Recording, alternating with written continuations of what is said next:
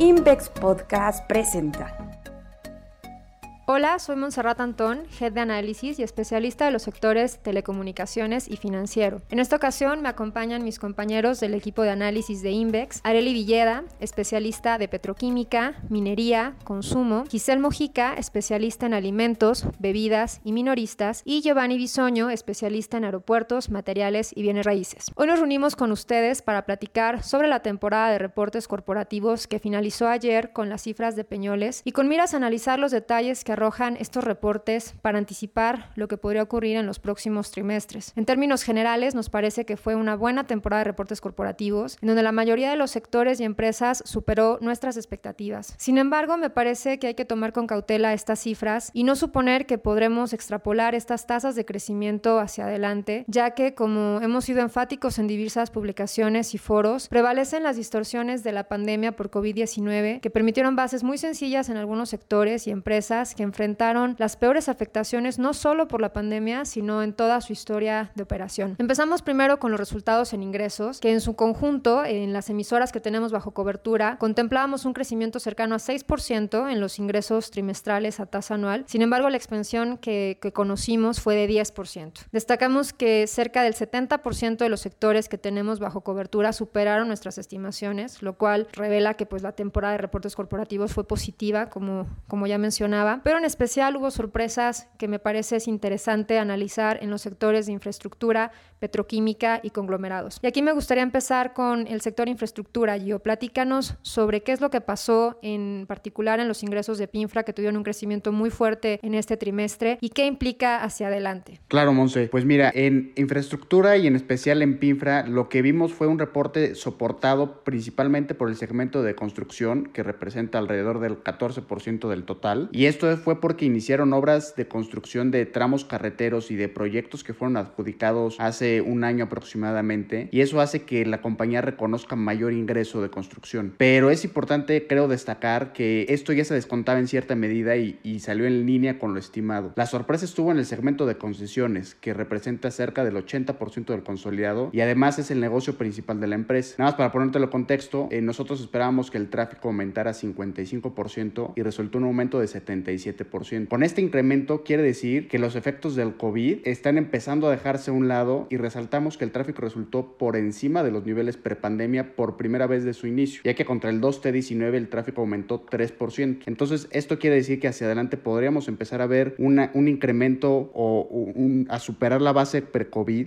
y nosotros seguimos reiterando que para el 2022 la compañía empieza a reflejar un poco más estos efectos y ya se empieza a reconocer que, que alcance los 12 meses de tráfico pre-COVID, pero sí creo que el tema de la Delta y el tema del, del, coronavirus pues sigue incidiendo de alguna manera en el tráfico corporativo y que algunas empresas vuelvan a, a, a instar por, o a optar por el teletrabajo, pues esto le afecta a PINFRA porque está realmente correlacionado con un tráfico corporativo. Entonces, aunque vimos un reporte positivo, creo que hacia adelante seguiremos viendo resultados apoyados por el segmento de construcción más que de concesiones. Y materiales no nos sorprendió tanto pero pues, porque se apegó a lo esperado, pero vimos también uno de los sectores con mayor crecimiento en ingresos. ¿Qué implica hacia adelante? Pensando además que son empresas Cemex y GCC las que tú cubres, Gio, que suelen entregar una guía de resultados para el resto del año. ¿Qué te dicen esas guías? ¿Las ves viables? ¿Crees que van a ser alcanzables? ¿Crees que el mercado ya las reconoce y por lo tanto pues queda poco por eh, ver que reaccione el precio de cotización de estas emisoras? El sector de construcción lo que vimos fue pues, un reporte muy positivo tanto para Cemex como para GCC. Es importante destacar que las variaciones, de cierta manera, en uno de los trimestres más afectados por el COVID-19, que es en el 2T20, pero definitivamente las guías revelan pues que la recuperación del sector va a ser pues de manera acelerada. Eh, para ponértelo en contexto, pues Cemex eh, anunció que el cemento en bulto pues ya se ubica en niveles muy cercanos y ligeramente por encima de, de los niveles prepandemia. Entonces, esto revela que definitivamente el, el, sector construcción está recuperándose de manera acelerada. En Cemex fue un poco diferente porque en, el, en el, los días de, en el día de inversionista con, con Cemex, que fue llevado a cabo aproximadamente hace un mes de que reportó, un mes para atrás de, desde que reportó el, los resultados del segundo trimestre, pues dieron, dieron mensajes positivos y dentro de esos mensajes positivos, pues revisaron su guía al alza, ¿no? Un mensaje que se confirmó con este reporte del 2T21 al revelar cifras muy positivas. Mientras que GCC subió, optó por subir su guía para el, para el 2021 y, reconociendo que pues el sector está, está recuperándose de manera importante. Hacia adelante, digo, creo que ya podríamos dedicarle un podcast este, entero, pero, pero hacia adelante creemos nosotros, creo yo que seguirá siendo positivo, apoyado por, por mayores proyectos de construcción en vivienda en México, este, el plan de infraestructura de Joe Biden sin duda es un importante catalizador para el sector. Entonces, esto revela que pues podríamos ver un, sector que todavía hacia adelante eh, muestre cifras positivas, aun cuando las bases empiecen a ser más, más complicadas de superar. Y bueno, pasando a otros sectores, em, petroquímico también fue una sorpresa muy interesante, Ari. Hay mucha información que analizar al respecto de miras a entender las implicaciones que tendrá para, para Alpec y, e indirectamente para Alfa, siendo además una de tus acciones favoritas dentro de las que tienes bajo cobertura. Platícanos un poco qué pasó en este, en este sector y qué es lo que anticipas hacia adelante, Are. Hola a todos, bueno, yo soy Areli Villada, especialista en petroquímica, minería y consumo. Como bien lo mencionas, en el sector petroquímico se dieron sorpresas positivas, apoyadas por dinámicas favorables en la industria. En el caso de los factores que incidieron en los resultados positivos, pues fueron los mayores márgenes en los segmentos que opera la emisora, en específico en el caso de Alpec, una tendencia que se espera que se mantenga en lo que resta del año, aunque ahí me gustaría mencionar que no al mismo ritmo al observado en la primera mitad. Este mejor desempeño de los márgenes eh, se ve apoyado por una mayor demanda ante el repunte en la actividad económica. Eso eh, no implica que no se mantenga la expectativa, como lo menciono, de una normalización eh, de dichos márgenes, pero con un menor ritmo. Con esto vimos que Alpec modificó al alza su guía en 13.3% versus la presentada previamente. Esto debido no solo a los mayores márgenes tanto en poliéster como en plásticos y químicos, sino también a una mejora en la expectativa sobre el precio del petróleo. ¿Qué implica para para Alpec, pues ya lo mencionamos, un alza en su guía, pero también esto incidió en que Alfa esté modificando también su guía al alza. Esto eh, lo vimos también en un, en un 7.9%. Perfecto, ahora muy interesante lo que anticipan estas guías, ¿no? Justamente es hablar ya no solo de lo que pasó, sino qué podríamos ver hacia adelante y guías que, que nos dan un poco más de claridad respecto a lo que podríamos ver en los próximos trimestres.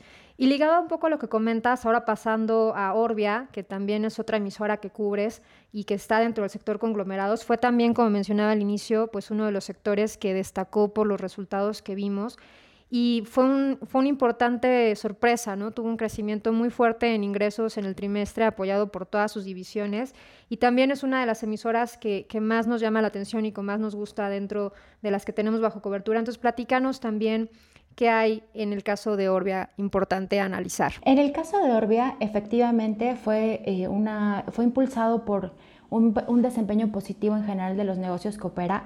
Sin embargo, me parece que el que destaca en mayor medida es Vestolit, que representa el 31% de sus resultados. En este negocio que está relacionado con las soluciones de polímeros, el factor que tuvo mayor incidencia son los mejores precios de PVC apoyados por el desbalance entre la oferta y la demanda de la industria, algo que la empresa adelanta espera persista en lo que resta del año. De igual forma, como lo vimos en Alpec, tampoco esto implica que sea al, al mismo ritmo que la primera mitad, pero que no se vaya normalizando. Y es que aquí un elemento importante a considerar es el tiempo que, o sea, que toma aumentar la demanda o construir nuevas instalaciones para fabricar estos productos. Tomando esto en consideración, pues la expectativa de que se mantenga una tendencia positiva en general, pero aún resaltando la mejora en los precios de PVC, pues se vería en lo que resta del año. Con esto también vimos que Orbia actualizó su guía para 2021 a un crecimiento en el EBITDA en el rango entre 32 y 35% desde 15% previamente.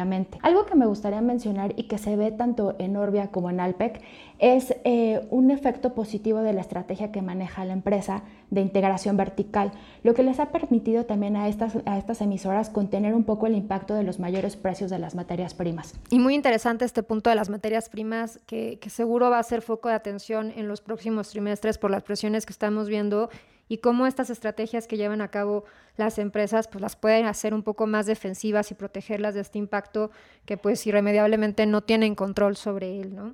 Y bueno, si bien las sorpresas fueron menos marcadas que las que ya mencionabas eh, en Orbia, FEMSA también nos sorprendió en distintos frentes todas sus operaciones muestran una dinámica positiva y aquí, Gis, me gustaría que, nos platicaras de esta, de esta empresa y la diversidad de sectores en los que opera y que nos arrojan distintos puntos que son muy interesantes para entender pues no solo las lecciones de las implicaciones que tuvo el COVID-19 en distintas industrias en las que opera FEMSA, sino también los retos que enfrenta en sus distintas líneas de negocio hacia adelante. Yo soy Giselle Mojica, especialista de alimentos y bebidas y minoristas. Y Simonse, como mencionas, FEMSA sorprendió en los resultados, superando nuestros estimados y destacamos que COP fue pilar importante en la recuperación, pues dimos un dinamismo positivo en los volúmenes, tanto en México y Centroamérica como en Sudamérica, y esto apoyado por el relajamiento de medidas por parte de los gobiernos y avances en la mezcla de productos. El año pasado lo que vimos fue un mayor despliegue de los productos retornables y lo que estamos viendo este año y esperamos ver en la segunda mitad del año es que los productos individuales que además consideran un mejor margen pues vayan eh, avanzando, ¿no? Conforme vaya eh, reaperturando la economía y las personas estén saliendo más a las calles. Aquí también quiero destacar el dinamismo que presentó Oxxo y pues como ya sabíamos el canal de conveniencia fue uno de los más afectados durante la pandemia y esperamos que la recuperación, la reapertura eh, la mayor movilidad y el mayor número de personas fuera de casa pues estén favoreciendo eh, este canal. Ya lo vimos en el 2T con crecimientos importantes y hacia adelante eh, seguiremos viendo crecimientos positivos, además de que la empresa va a retomar el número de aperturas. Si bien ya no vemos un plan de expansión agresivo como en años pasados, sí vemos aperturas importantes y aquí pues me gustaría mencionar el estimado que tiene tanto la empresa como nosotros de 800 eh, unidades para este año. Por otro lado, eh, está la división de Oxogas, y es que, bueno, ellos desde el 2019 han tenido problemas en cuanto al número de aperturas y esto es más por temas eh, de, de, licencia con la CRE, pero esperamos que este año se aperturen al menos siete unidades y conforme vayan saliendo también las personas de casa, pues el, eh, el, el aforo vehicular vaya mejorando. Y finalmente, en cuanto a la división salud, bueno, esa nos ha sorprendido muchísimo y es que ha tenido buenos resultados desde el 2020 y este año, bueno, no ha sido la excepción. Nosotros pensaríamos que tal vez por bases eh, difíciles los resultados podrían estar un poco acotados, pero no ha sido así. Nos, ha, eh, nos han demostrado los resultados que la mayor participación de mercado en México ha sido importante y bueno, aunque en Chile ya es un, un negocio muy maduro, sigue eh, arrojando resultados muy positivos y esto apoyado pues, por todas las estrategias eh, que ha implementado la empresa. También me gustaría mencionar otra de las empresas que sorprendió muchísimo en ese trimestre y esa es Alsea. Pero bueno, como ya mencionabas también tú al inicio, no esperamos ver esas tasas de crecimiento hacia adelante debido a una base sencilla de comparación. Alsea fue la empresa más afectada dentro de mi, de mi sector durante el 2T20, pero sí esperamos que conforme las personas estén saliendo de casa, se reaperture la economía, también se relajen muchas de las restricciones que se implementaban a los restaurantes y también creemos que eh, pues la población vulnerable comience a, a, salir de casa, a gastar un poquito más, pues esto va a apoyar también eh, los restaurantes, ¿no? Y la perspectiva, bueno, para el C hacia, hacia futuro es, es positiva, aunque bueno, aquí al interior estaremos tal vez platicando en, nuestras próximas actualizaciones del tema de la rentabilidad, aunque creo, bueno, también la perspectiva es positiva a futuro. Muy interesante cómo estas empresas que sufrieron fuertemente durante la pandemia, como el caso de Alsea, pues son empresas que al final han logrado sortear la, la crisis y la pandemia y ahora la crisis económica. Y si bien vemos que sus cifras pues sin duda se muestran deterioradas, pues existe una expectativa de que poco a poco puedan ir ganando tracción y puedan sobreponerse a este entorno tan adverso que, que, vivieron y que sin duda deja muchos aprendizajes en muchos campos, con algunas dinámicas que prevalecerán y con algunos eventos disruptivos que sin duda hicieron cambiar la forma de operar en muchos negocios y al SEA pues no ha sido la excepción, ¿no?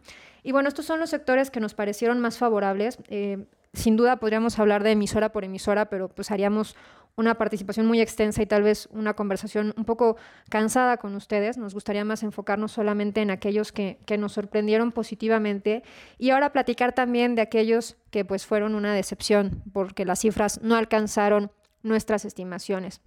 Y en ellos encontramos especialmente los ingresos en los sectores de consumo financiero y el de fibras.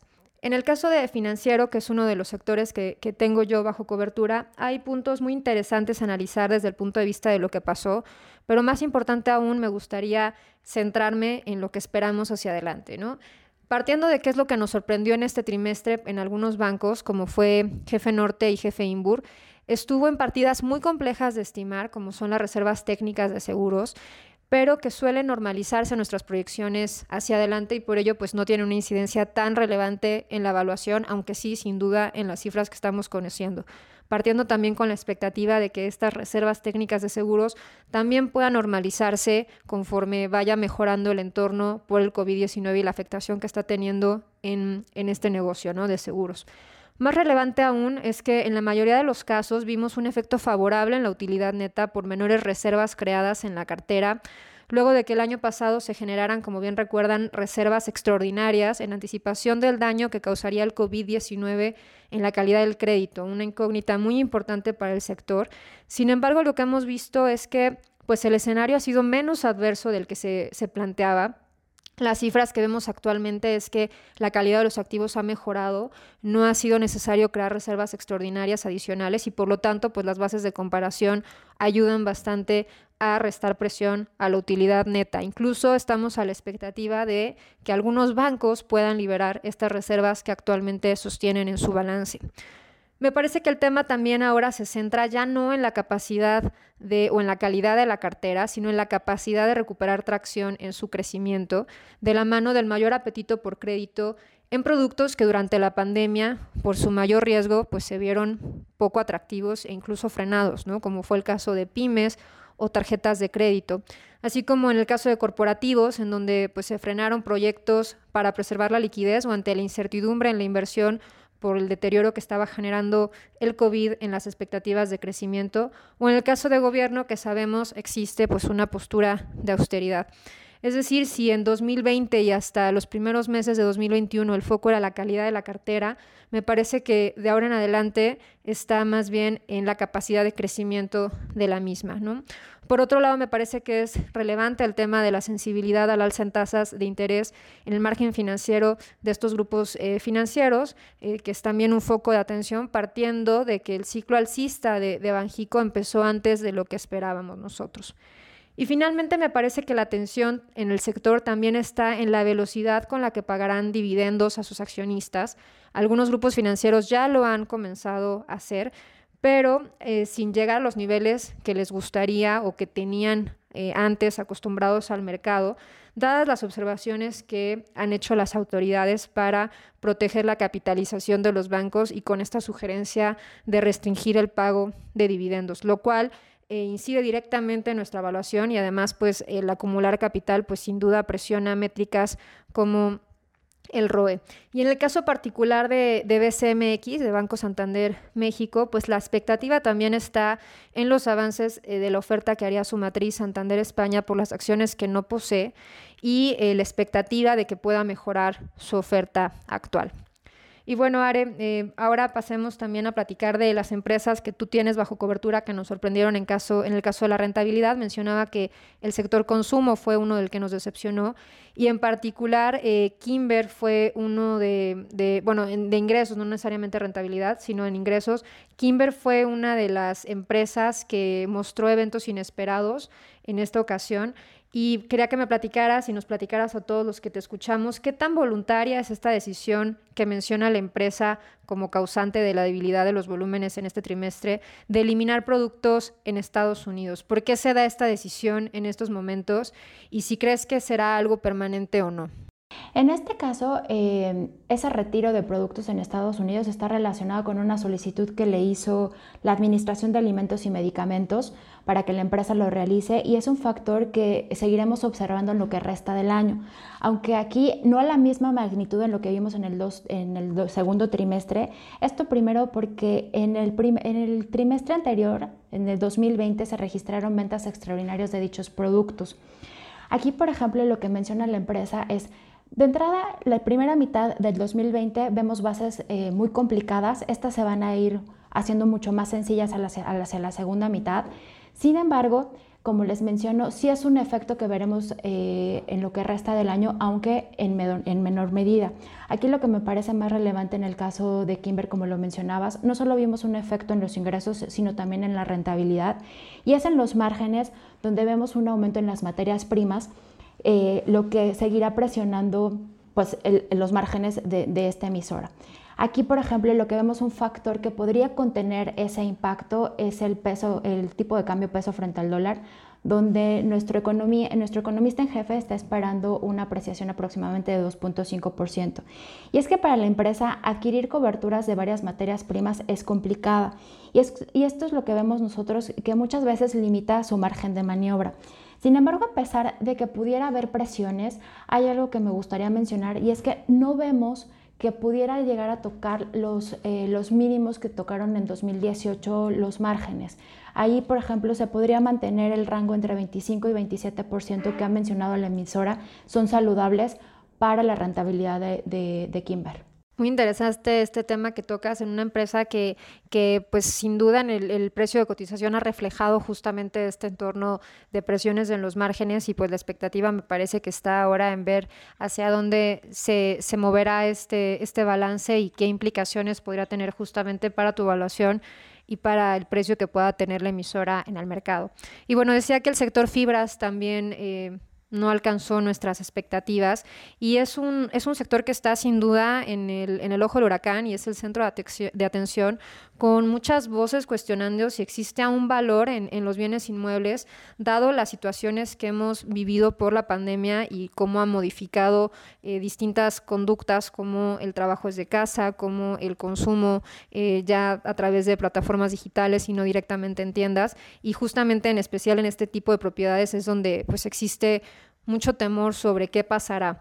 Y aquí me gustaría que nos platicaras, Gio, qué dejan ver los reportes, qué se espera hacia adelante, por qué hubo algunos eventos eh, que fueron, pues diría, sorpresivos y, que no nos gustaron dentro de este sector en el segundo trimestre de este año. Claro, pues mira, Monse, o sea, definitivamente eh, la sorpresa está en que las tasas de ocupación de los bienes más afectados, que son oficinas y centros comerciales, eh, este, eh, las tasas de ocupación están siendo más bajas contra, los, contra lo estimado, ¿no? Y eso, y eso revela de, eso revela que la gente todavía no, no está a niveles prepandemia en cuanto a centros comerciales, la afluencia de las personas en centros comerciales, por un lado, y por el otro, pues que todavía las oficinas siguen replanteándose eh, pues lo atractivo que es el teletrabajo, tanto como para la empresa por el concepto de ahorro en, en renta, como para los empleados, para la calidad de vida, ¿no?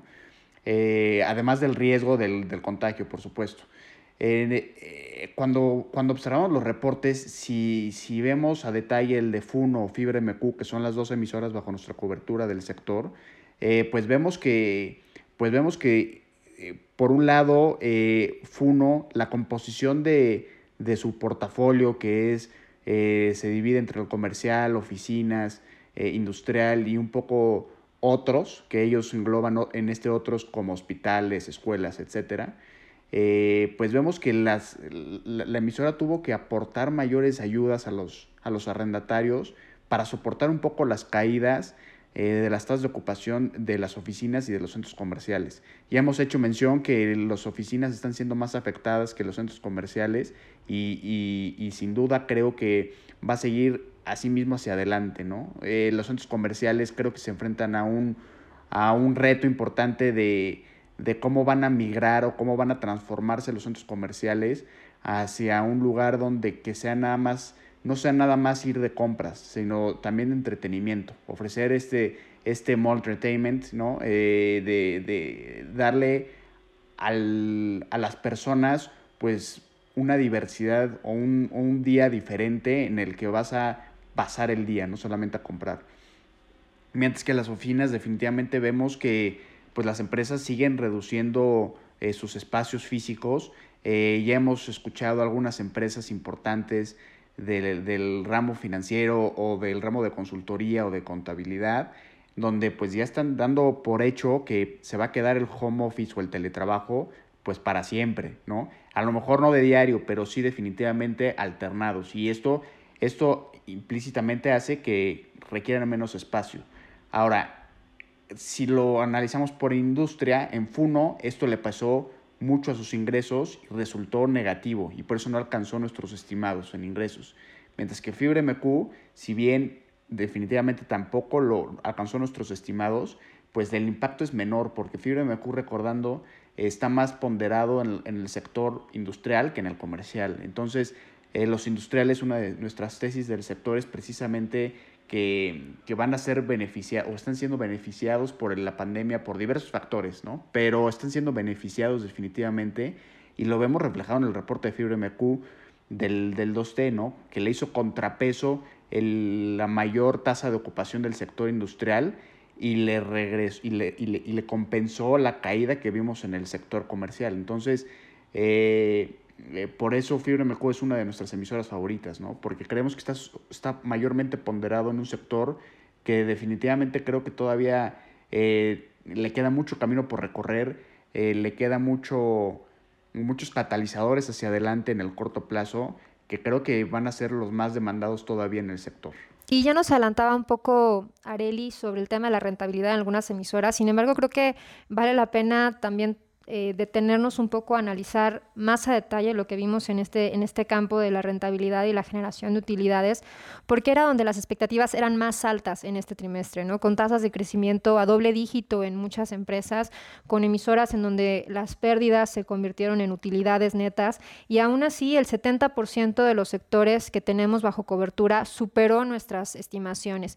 En especial el sector de petroquímica, infraestructura y conglomerados, mucho tiene que ver con lo que ya mencionaron mis compañeros compañeros en la sorpresa en ingresos y lo que incide en términos de apalancamiento operativo. Pero también hay un sector que me parece llama la atención y es el de aeropuertos y que confirma una tesis importante que teníamos para este sector al inicio de la pandemia y era justamente la capacidad que esperábamos tuvieran estas compañías para recuperar valor y soportar los embates de la crisis por el COVID-19, dados sus sólidos fundamentales. Y aquí me parece, Gio, que podemos hacer varias anotaciones de lo que nos han enseñado estas empresas y los retos que enfrentan ahora en medio de esta nueva ola de casos por COVID-19 que vuelve a poner en cierta forma nerviosos a los inversionistas y a los mercados por las implicaciones que pueda tener en las tendencias de recuperación de la economía y en particular de sectores muy vulnerables a este virus como es el, el de turismo ¿no? y el de aeropuertos. Sí, y, tienes un muy buen punto, ¿no? Eh, nada más para ponerlo un poquito en contexto, eh, GAP, OMA y Azur, que son las tres emisoras bajo nuestra cobertura del sector, eh, pues ninguna de ellas logró reportar todavía tráfico de pasajeros por encima de los niveles prepandemia. Si bien están algunos ya muy cerca, por ejemplo GAP, que es la menos afectada, como ya lo preveíamos, eh, sus, pasajeros todavía son 9% menores contra los del 2019, ¿no? Mientras que OMA, que es la más afectada, todavía son todavía presenta una caída de 23% contra el 2019. Entonces, esto definitivamente revela que el tráfico de pasajeros y el sector turismo todavía no está en niveles prepandemia. Ahora, como tú bien lo decías, ¿no? el sector aeroportuario demostrado pues, una recuperación muy importante cuando lo vemos en, en sus números y en sus, y en sus financieros. Por ejemplo, no hay, en el, en el 2T 2020, las emisoras reportaron un flujo de efectivo negativo porque pues no, no lograron compensar o no lograron tener lo suficientemente los, los, los, ingresos suficientes o el flujo suficiente como para contrarrestar las pérdidas que registraron en el 2T20. Sin embargo, en el 2T21 ya reportaron flujo positivo, incluso muy cercano, a niveles muy cercanos, incluso algunos por arriba de los niveles prepandemia. Entonces, esto revela que es un sector que se recupera de, una manera también muy acelerada, en donde las negociaciones que, vimos a finales del año pasado o a principios de este, de las inversiones establecidas en el Plan Maestro de Desarrollo Quinquenal, eh, pues también le ayudaron un poco a las emisoras, ¿no? A reportar pues este flujo a niveles prepandemia o muy cercano a niveles prepandemia. Entonces, aun cuando el tráfico no esté en niveles prepandemia, pues sí te habla de un sector que se está recuperando tan rápido que en el flujo ya está a niveles prepandemia. Ahora, hacia adelante, sin duda, en la percepción de, del riesgo o del miedo a contagiarse en un avión eh, por, por, coronavirus o por COVID-19, con la, con la nueva variante Delta que pues ya han salido las noticias de que se pueden contagiar incluso las personas vacunadas y que es tan contagiosa como la varicela, pues genera, genera miedo, genera miedo a las personas de, de, de, encerrarse en un, en un espacio, ¿no? Como lo es en el avión. Entonces, yo creo que sí podríamos ver una recuperación a lo mejor un poco más lenta de lo esperado. A lo mejor en estos primeros meses el tráfico de pasajeros seguirá un poco más retrasado pero lo que definitivamente sí creo es que no vamos a ver las caídas que vimos a principios de la pandemia, ¿no? O sea, creo que sí lo peor ya ha quedado atrás y aun cuando todavía no se mantiene con control la pandemia, creo que hacia adelante eh, pues empezaremos a ver esa recuperación, a lo mejor un poco más lenta por esta percepción de, del miedo a contagiarse, pero sí creo que continúa la tendencia hacia el alza, ¿no? Este, también creo que para hacia adelante los flujos eh, seguirán siendo positivos, así como su rentabilidad seguirá siendo también ya de mostrar una recuperación importante si lo observamos contra sus niveles prepandemia. Entonces, es un sector que definitivamente está en el ojo del huracán, como tú decías, pero que ha demostrado que se recupera de forma muy importante. Y me gustaría eh, cerrar esta conversación con ustedes eh, ahora sobre los sectores que nos decepcionaron desde el punto de vista de la rentabilidad. ¿no? Ya platicamos de aquellas emisoras que sorprendieron positivamente en ingresos, que dijimos fue la mayoría, aquellos sectores que no alcanzaron esas expectativas en ventas. Platicamos ya de las sorpresas positivas también en la rentabilidad, de los sectores que tuvieron una rentabilidad sobresaliente, como nos acabas de platicar hace unos momentos, Gio, sobre aeropuertos. Y ahora pues platiquemos de aquellos sectores que nos decepcionaron justamente en rentabilidad, que fueron bienes raíces y consumo. Ya nos platicaba Sareli hace unos momentos en el sector consumo lo que pasa con Kimber.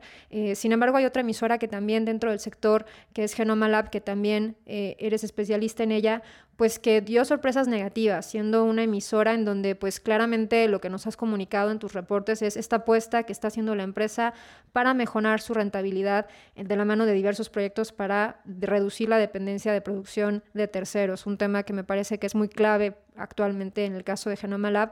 Platícanos qué ha pasado en este sentido, qué, qué impactó en el reporte y cuál es tu expectativa hacia adelante para la rentabilidad de Genoma Lab. Eh, en el caso de Genoma Lab, y más allá me parece que solamente de Genoma Lab, lo que vemos es en general eh, una industria, la industria de bienes de consumo, que se enfrenta al aumento en el precio de las materias primas. Y como lo mencionabas, lo vimos en Kimber, lo vemos en Lab y también lo vemos en el caso de Sigma. Eh, me parece relevante mencionar las estrategias que siguen cada una de ellas. Y aquí es donde el punto relevante sería aquellas que están como estratégicamente em, integradas verticalmente son las que, las que han tenido como pueden enfrentar de mejor manera estas presiones, eh, estas presiones en, el, alza de, las materias primas. En el caso de Genoma Lab, lo que menciona es, ellos lo que van a evaluar es ir integrando nuevas líneas de negocio para poder mejorar estos márgenes con su nueva planta. Todavía falta, además de la planta de, cuidado personal, la planta de los productos OTC, la cual todavía sigue por, por comenzar porque faltan la aprobación de algunos de algunas instituciones. Entonces nosotros todavía veríamos que este efecto pudiera tomar un poco más de tiempo y una rentabilidad presionada, pues se espera que la tendencia de alza de las materias primas pues prevalezca en lo que resta del año. Claro, ya decíamos que va a ser un tema crítico analizar hacia adelante justamente este tema de las materias primas. Y finalmente, Gio, platícanos de bienes raíces, en especial Vesta, porque partiendo de lo que se espera del sector de bienes industriales con el potencial que pueda existir y es en el que se, enfoca la empresa.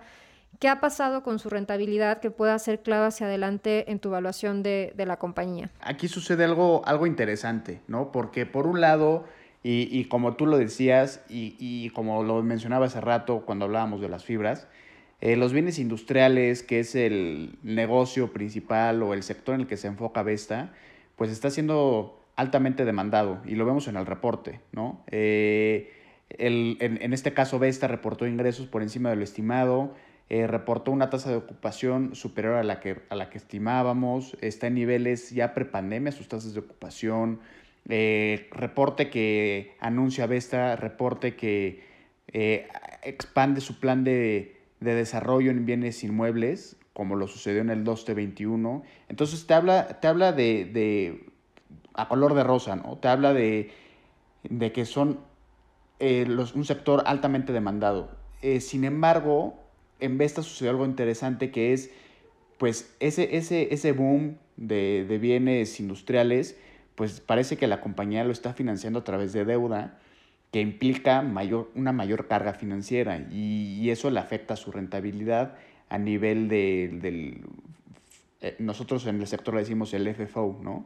Eh, los, fondos, los fondos de operaciones. Entonces, pues aunque en ingresos nos sorprendió positivamente, la rentabilidad por esta mayor carga financiera pues nos decepcionó. Ahora, eh, será interesante analizar si, si hacia adelante la compañía planea financiar estas expansiones con deuda que impliquen una menor rentabilidad. Eh, será lo que platicaremos con la compañía, pero, pero creo que es importante destacar que ante una mayor demanda es, es, importante, es importante tener bajo control pues la deuda o, o, tener bien estructurado cómo se va a financiar esta nueva, esta nueva expansiones porque definitivamente pues vimos que ya le costó a la compañía margen de rentabilidad, ¿no? Hace unas semanas vimos que la compañía vendió activos. Eh, creo que pues por ahí podríamos ver también cómo se va a financiar con, o sea, esos recursos los van a emplear para financiar estas expansiones y creo que eso podría matizar un poco la carga financiera, ¿no? Pero, pero definitivamente sí es importante analizar cómo van a ser financiadas estas mayores expansiones. Pues me parece que ha sido una conversación muy interesante que deja muchos mensajes que intentaré sintetizar a modo de conclusión general en una idea tal vez un tanto obvia, pero que me parece hay que tener en mente, y es que un trimestre no define a una empresa, mucho menos ante la volatilidad y distorsiones que ha dejado en ellas el COVID-19. Por ello es muy importante entender qué aspectos se sostendrán de los que vimos en el segundo trimestre de este año y cuáles no para poder medir realmente el impacto que tendrá en las valuaciones y en los precios de cotización hacia adelante, considerando que el pasado pues ya debería estar reflejado en el mercado. Sin duda esperamos que las tendencias sigan siendo positivas en la mayoría de las emisoras de la mano de esta recuperación económica que pues es evidente dejando atrás los peores efectos de la pandemia, pero sí con retos en algunos campos, como bien se ha mencionado a lo largo de esta conversación, en el caso de las materias primas, en el caso de los mayores costos de financiamiento y sobre todo ante los retos que puedan existir ante esta nueva ola de contagios y partiendo en que pues todavía nos queda un camino por recorrer en el control de, de la pandemia. ¿no? Sin duda el escenario luce mejor, pero también siguen existiendo retos a tomar en cuenta. Pues Areli, Giselle, Giovanni, muchísimas gracias por compartir este espacio y ayudarnos a entender en mejor medida temas críticos para sus sectores y para los mercados. Muchas gracias a todos ustedes por escucharnos y lo esperamos en nuestro próximo podcast. Síguenos en LinkedIn y en Twitter, arroba Invex. Visita nuestro sitio web invex.com.